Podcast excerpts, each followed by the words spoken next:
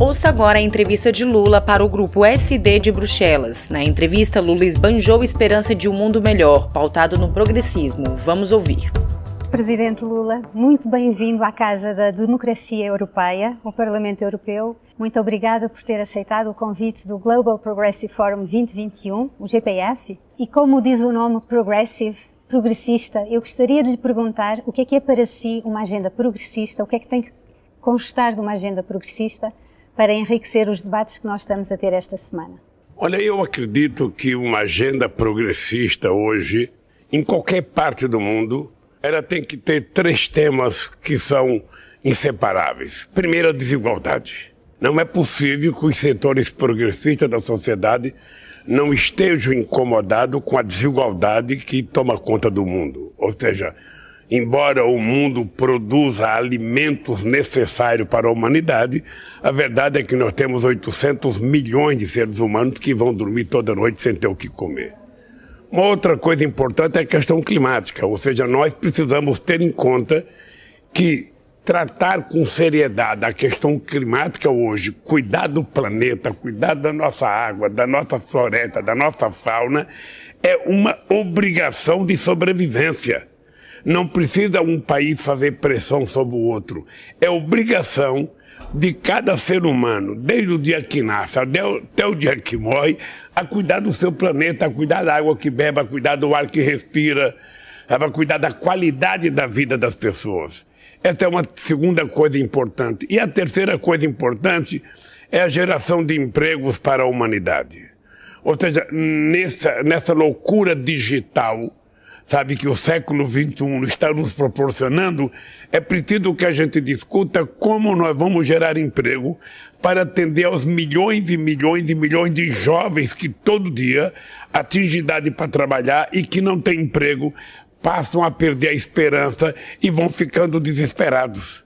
Eu acho que são três assuntos que nós temos que resolver: desigualdade, clima e emprego para fazer a humanidade voltar a viver de forma civilizada, tranquila e pacífica. E qual é o papel que vê o Brasil ter neste debate? Olha, o Brasil tem um papel importante porque o Brasil tem ah, 213 milhões de habitantes. O Brasil é um país com território imenso, são 8 milhões e meio de quilômetros quadrados. O Brasil tem uma fronteira seca com quase todos os países da América do Sul, menos com o Equador e com o Chile, que são quase 16 mil quilômetros de extensão. O Brasil tem 8.500 quilômetros de fronteira marítima. O Brasil tem muita riqueza mineral no subsolo, no solo.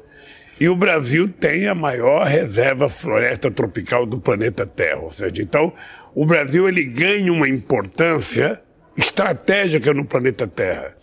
E o Brasil não precisa ficar discutindo com os outros países quem é dono da Amazônia. A Amazônia é do Brasil, mas o Brasil precisa compartilhar com o mundo a exploração científica do potencial da biodiversidade brasileira.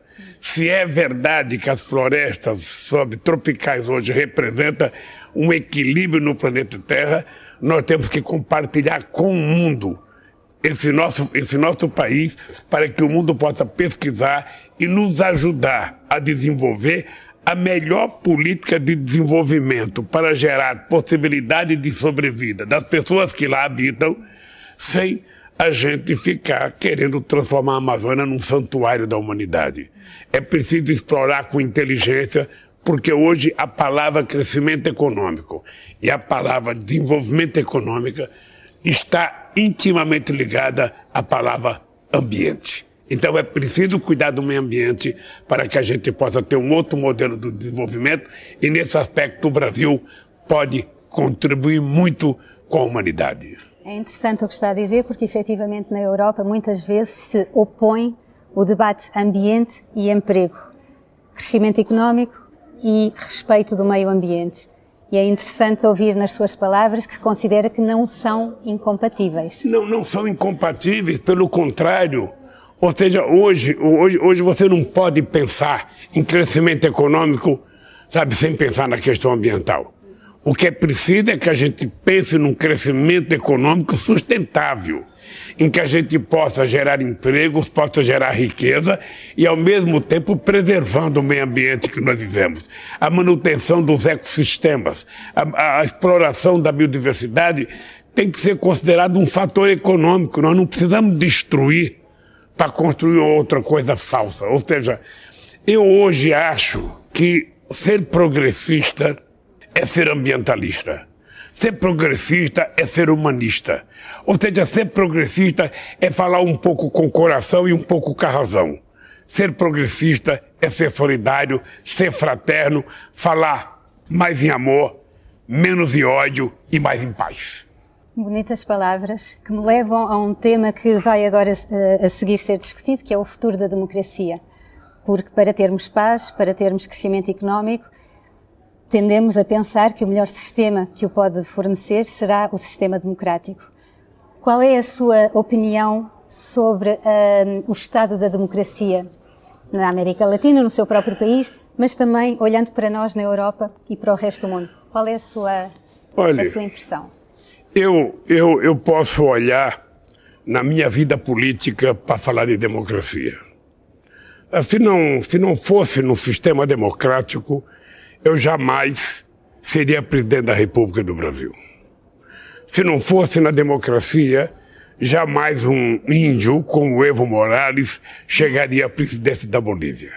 O que é importante é que você tem que estabelecer um modelo político democrático, em que todas as pessoas têm igualdade e oportunidade de se organizar e de competir, e ao mesmo tempo você tem que ter uma economia democrática em que todos tenham condições de ter acesso às calorias e às proteínas necessárias à sobrevivência humana. Você tem que ter uma educação democrática em que a, a, a escola não seja separada para quem tem dinheiro e para quem não tem dinheiro. É preciso ela ser democrática. Os meios de comunicação têm que ser democráticos. Todas as pessoas têm que ter direito a ser ouvidas pelo meio de comunicação. Não é o dono do jornal ou o dono da televisão que é o censor. É preciso que a sociedade tenha uma participação, sabe? Nessa democratização dos meios de comunicação. Então, a democracia é uma coisa extraordinária, na medida em que ela permite que eu diga o que eu quero, que eu faça o que eu quero. O que nós precisamos entender, e eu acho que os setores progressistas não podem abrir mão disso, é o seguinte: democracia não significa você dizer que quer emprego, significa você poder trabalhar. Democracia não significa você dizer que está com fome ou gritar que está com fome. Significa você comer.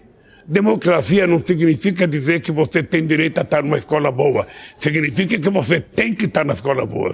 Ou seja, então a democracia é a possibilidade que a gente tem de garantir que todos, sem distinção, sejam tratados em igualdades e tenham as mesmas oportunidades. São as oportunidades que têm que nos diferenciar e não a questão econômica.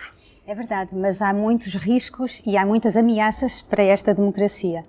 Uh, hoje em dia, por exemplo, as redes sociais, quando são manipuladas pela, por algumas formas mais extremadas das opiniões políticas, podem correr, fazer correr o risco a essa própria democracia e impedir o acesso das pessoas a esse mundo melhor. Não, a, a democracia tem risco. Hum. Uh, a eleição do Trump nos Estados Unidos foi um risco. Ou seja, todo mundo sabe que a eleição do Trump se deveu à construção de um processo de mentiras veiculado pelas redes sociais, que a gente não pode chamar de rede social. É melhor a gente chamar de rede digital, porque de social tem menos. Sabe? Tem muita, tem muita, tem muita coisa que não é social nas redes sociais. No Brasil, nós temos um presidente que conta cinco mentiras por dia através das redes sociais. Metade então, eu acho, mas isso não nega a democracia. Isso só nos alimenta da necessidade de vivermos mais democraticamente, porque nós vamos ter que regulamentar as redes sociais, nós vamos ter que regulamentar a internet, vamos ter que colocar um parâmetro uma coisa é você utilizar o meio de comunicação para você informar, para você educar. Outra coisa é para fazer maldade. Outra coisa é para contar mentiras. Outra coisa é para causar prejuízo à sociedade. Não.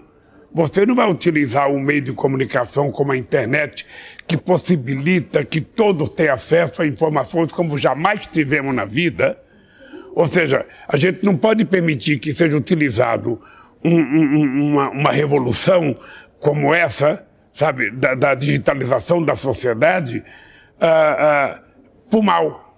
Ou seja, eu não quero ser algoritmo. Eu quero continuar sendo ser humano. Eu não quero ser teleguiado, eu quero ter sentimentos. Eu quero decidir o que eu faço, eu quero decidir o que eu compro, eu quero decidir o que eu voto, e isso nós precisamos regulamentar, para que alguns espertos e maldosos não tentem virar dono da humanidade através da manipulação de algoritmos. Então, eh, a autorregulação dos atores económicos, e especialmente no mundo digital, é uma quimera, é um sonho. Eu é acho que é um sonho, não. É uma, é, é uma busca que nós temos que fazer. Hoje, por exemplo, você tem o pessoal, sabe, que, que são os donos dos aplicativos no mundo inteiro, não pagam nem imposto, estão quase todos em paraísos fiscais. Ganha uma fortuna e não, não, não paga sequer imposto em nenhum Estado. Não paga no Brasil, não paga na Espanha, não paga na Itália, não paga na África do Sul. Ou seja, não é possível.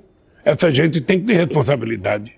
E essa gente precisa ter responsabilidade para não permitir que a maldade seja veiculada para casar mal as pessoas. Você pega a internet e você vê pessoas orientando a outra para se matar. Você pega ensinando a fazer muitas maldades, que isso tem que ser proibida e os donos dos aplicativos é que tem que tomar conta disso. Portanto, eu acho que a esquerda não tem que ter medo de debater sistemas, por mais difíceis que eles pareçam, a solução é o debate e a solução é a saída democrática. Estamos na mesma linha, aliás, os debates que temos feito até agora assim o indicam. Para terminar esta nossa conversa, gostava de lhe perguntar, porque o mote da, do GPF 2021 este ano é: se o podemos sonhar, podemos fazê-lo. No seu caso, que é um humanista total, qual é o seu sonho não um sonho genérico, mas concretamente para os próximos 10, 15 anos. Que sonho ou que sonhos tem para si, para o seu país, para o mundo? Eu, eu, eu sempre digo que todos nós, seres humanos, temos que sonhar muito e sonhar grande, porque se a gente sonhar pequeno, quando a gente acordar, a gente vai ficar decepcionado. Eu preciso sonhar grande. Aí eu sonho com um mundo mais fraterno, eu sonho com um mundo mais solidário. Eu sonho com um mundo onde prevaleça o amor e não o ódio, onde prevaleça a paz e não a guerra. Eu sonho com um mundo em que as pessoas possam comer três vezes ao dia, que as pessoas possam ter acesso ao emprego, à educação, ter acesso a atividades culturais. Ou seja, eu sonho com um mundo em que todos, todos possam viver com dignidade. Eu sonho com o mundo Lula também. Ora, meu sonho comum, eu acho que eu já realizei muito dos meus sonhos. Eu saí da onde eu saí, num estado muito pobre do Brasil, e chegar à presidência da República do meu país, já foi a, realiza a realização de uma perspectiva que eu nunca tinha sonhado. Então, eu sonho agora é recuperar a democracia do meu país. Eu sonho que o Brasil volte a ser democrático, que o Brasil se transforme num país, sabe, que seja exemplo para o mundo.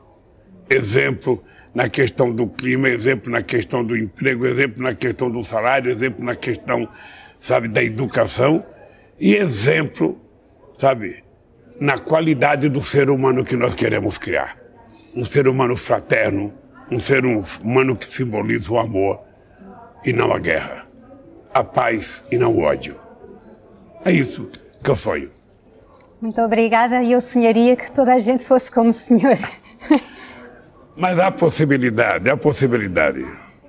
O ser humano não nasce ruim. Ele é feito ruim.